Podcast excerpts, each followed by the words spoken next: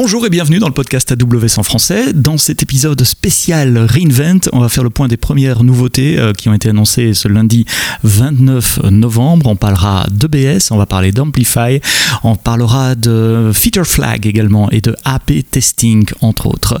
Le podcast AWS en français, c'est parti, c'est maintenant.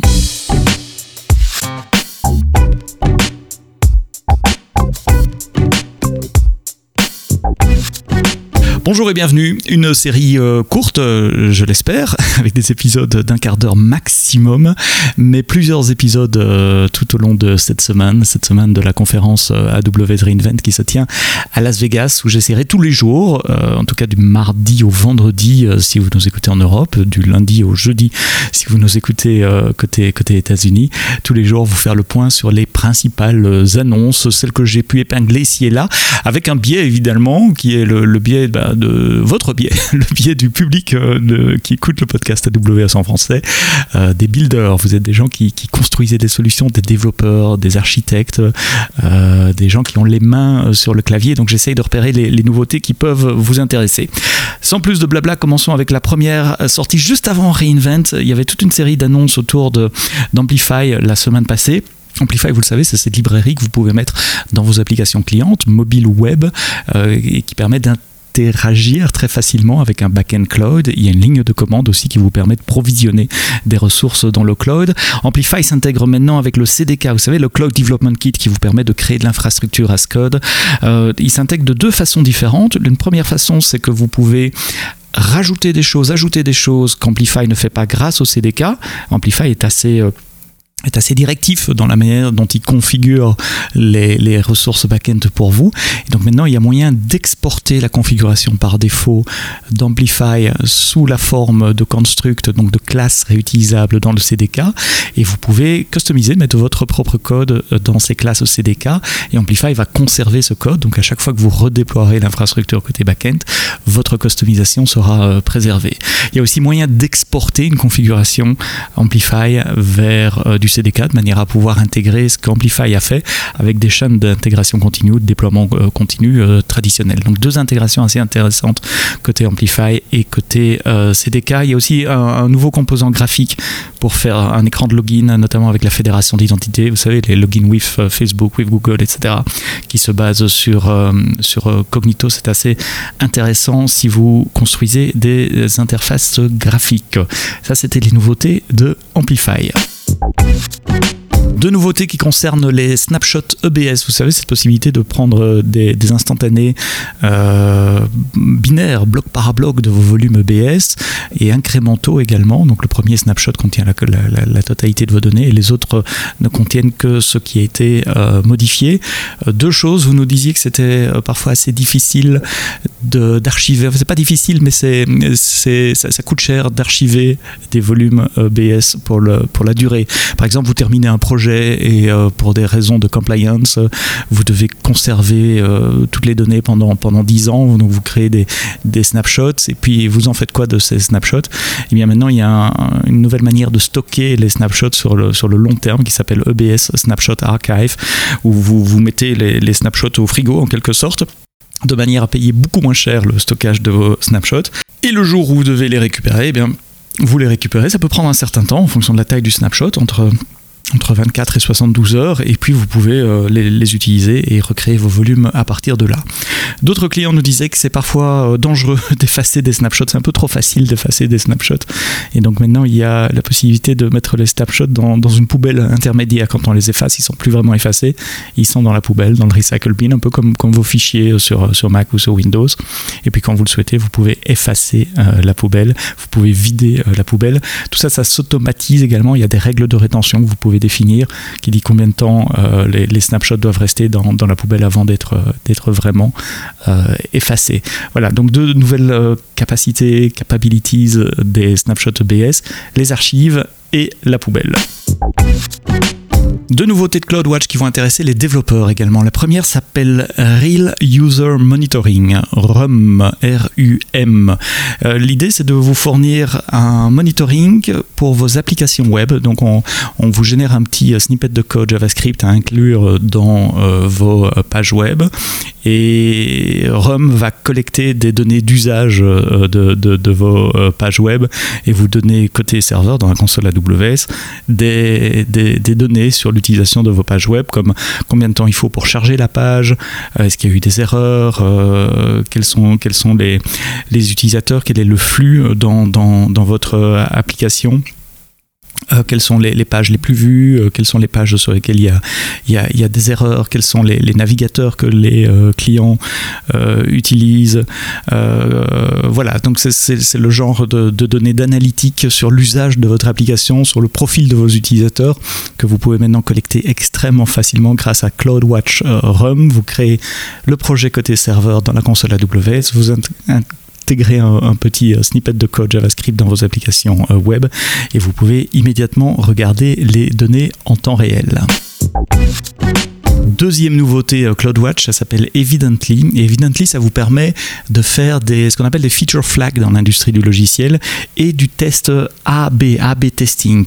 Donc euh, l'idée, c'est toujours la même, c'est de déployer plusieurs euh, scénarios en, production et puis d'aiguiller à l'exécution les utilisateurs vers un scénario ou un autre. Je m'explique. Pour le feature flag d'abord, l'idée c'est de, coder vos features, vos, nouvelles fonctionnalités, puis de les déployer, mais sans les montrer à l'utilisateur donc vos, features sont cachées euh, par du code que vous devez écrire, hein, un if then else, euh, pour, décider si l'utilisateur voit la feature ou pas.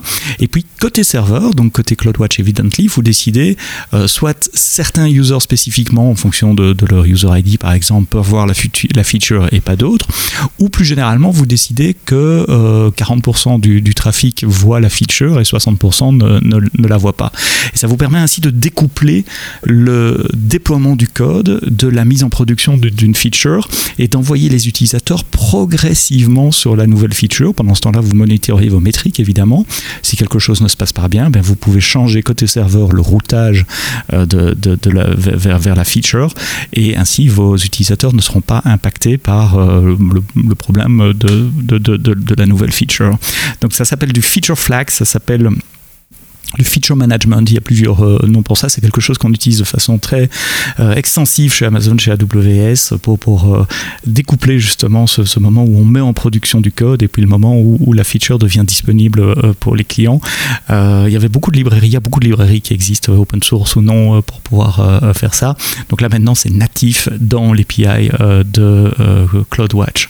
Et tant qu'on est là, ben, c'est à peu près la même chose pour faire du A-B testing. Du A-B testing, vous savez, c'est proposer à vos clients deux solutions différentes et puis monitorer avec des business euh, métriques euh, quelle est la solution qui est la plus intéressante. Euh, l'exemple qu'on prend toujours, c'est le bouton d'achat sur une page web d'un site e-commerce, un exemple qu'on connaît bien chez AWS évidemment, et vous décidez pour un groupe d'utilisateurs de mettre un bouton rouge et pour l'autre un bouton jaune, et puis vous monitorez les métriques, par exemple le nombre de commandes ou le panier d'achat moyen, etc., pour décider si, quelle, est, quelle est la couleur, la bonne couleur du bouton là où les clients achètent le plus euh, ou le plus euh, ou le plus souvent. Et donc avec CloudWatch Evidently, vous pouvez également faire ça. Donc vous mettez vos, vos deux features en production, de nouveau avec un code if then else que vous devez gérer. Et au runtime, vous appelez l'API d'Evidently qui vous dit bah, pour cet utilisateur-là, on va montrer le variant A et euh, pour cet utilisateur-là, on va montrer le, variant B. Et puis côté serveur, vous avez toute une série de statistiques euh, en fonction des métriques que vous voulez observer, évidemment, avec des analyses statistiques assez poussées dont je ne rentrerai pas dans les détails dans ce podcast pour euh, vous montrer euh, quel est le variant qui donne les meilleurs résultats en fonction des critères que vous voulez définir. Donc, Feature Management, Feature Flag et Testing AB, ce sont deux nouvelles possibilités offertes par CloudWatch Evidently. Puis la dernière nouveauté que j'ai euh, pointée aujourd'hui, c'est un preview, donc c'est pas encore tout à fait euh, disponible. Enfin, il n'y a pas d'inscription. Vous pouvez déjà le tester aujourd'hui. Euh, la seule chose, je pense, qui n'est pas encore disponible, c'est le prix exact qui sera proposé. Mais c'est une nouvelle possibilité offerte par AWS Migration Hub. Ça s'appelle Refactor Space. Et l'idée, c'est de vous offrir un, un set d'outils et de services qui facilitent la migration d'applications existantes vers des applications microservices. Quel est le point de départ? Vous avez une application monolithique sur AWS et vous voulez, c'est une question que je reçois extrêmement souvent quand je vais dans des conférences, c'est comment est-ce que je casse le monolithe? Comment est-ce que je commence à déployer mes services? Imaginez que c'est une application web où euh, les fonctionnalités sont offertes par une API REST avec euh, slash quelque chose, euh, vous savez, slash quelque chose pour un, groupe de fonctions, slash pour un autre groupe de fonctions, slash autre chose pour un, autre groupe de fonctions. Et pour le moment, tout arrive sur, le même, sur la même application, sur le même monolithe. Si vous voulez refactoriser ça, un moyen de faire, c'est de dire, OK, tout ce qui est slash, euh, je sais pas, login maintenant, ça sera mon, microservice d'authentification. Tout ce qui est slash commande, ça sera mon, microservice de euh, passage de commande. Tout ce qui est slash paiement, ben, ça sera un autre microservice. Et quand vous faites ça, souvent vous devez euh, typiquement, vous allez avoir plusieurs comptes AWS, un par microservice pour avoir une claire séparation de facturation, de permission, etc. Et donc, vous avez un, double problème à résoudre. Le premier problème, c'est dire euh, ou un double challenge à résoudre. Euh, le premier challenge, c'est comment gérer la connectivité réseau entre tous ces comptes. Il faut des VPC, il faut des transit gateway, etc. C'est pas nécessairement simple à, mettre en œuvre ou à automatiser. Et puis le deuxième challenge, c'est il vous faut une espèce de proxy qui dit tant que mon microservice n'est pas prêt, eh bien, le slash login, il est envoyé à mon application existante. En revanche, dès que mon microservice de login est prêt, eh bien, je voudrais que tous les slash login soient envoyés vers le microservice et plus vers l'application euh, existante. Donc, il faut un proxy capable de router euh, les appels de, votre API, soit vers votre application existante, soit vers des nouveaux services. Ah ben voilà, je vous ai décrit euh, Migration Hub, Refactor Space. Il fait exactement ça. Un, il s'occupe de la plomberie réseau pour connecter les VPC sur différents comptes. Et deux, il offre ce qu'il appelle un application proxy. Donc ça devient le endpoint de votre application client. Votre application client va parler à l'application proxy. Et puis vous configurez dans l'application proxy comment il faut router les appels, soit vers le monolithe, vers l'application existante, soit vers les nouveaux services. Et en, dessous, il, utilise simplement un API gateway. Il configure l'API gateway euh, pour vous euh, automatiquement. Donc si vous êtes euh, impliqué dans, ce genre de migration d'applications existantes ou de monolithes d'applications euh, des PI plutôt. Euh, regardez AWS Migration Hub Refactor Space, c'est l'implémentation d'une design pattern qui s'appelle Strangler Fig. Et j'en parlerai dans un meet-up de tête, c'est le 13 décembre. Euh, je regarde rapidement sur mon calendrier pendant que je vous parle. Donc c'est le prochain meet-up du user group AWS à Paris et je vous ferai une démo euh, de euh, Migration Hub Refactor Space euh, pendant ce meetup. Si vous n'êtes pas pareil, pas de panique. Comme d'habitude maintenant, les meetups seront également retransmis sur Twitch et sur YouTube, donc vous pourrez regarder ça depuis le confort de votre canapé. Voilà, c'était Migration Hub Refactor Space. Dernière chose, et comme d'habitude, je vous mets les, les liens vers tout ce dont j'ai parlé dans les notes du, podcast, il y a un blog post qui s'appelle Top Announcements, les, grandes annonces d'AWS Reinvent. Donc si vous voulez juste avoir un résumé, une liste par catégorie, architecture, analytics, machine learning, compute, etc., avec des liens à chaque fois vers les blogs qui parlent, qui parlent de, plus en détail de, de tout ça, vous n'avez qu'une seule page à lire et vous allez pouvoir piocher là l'information qui vous intéresse.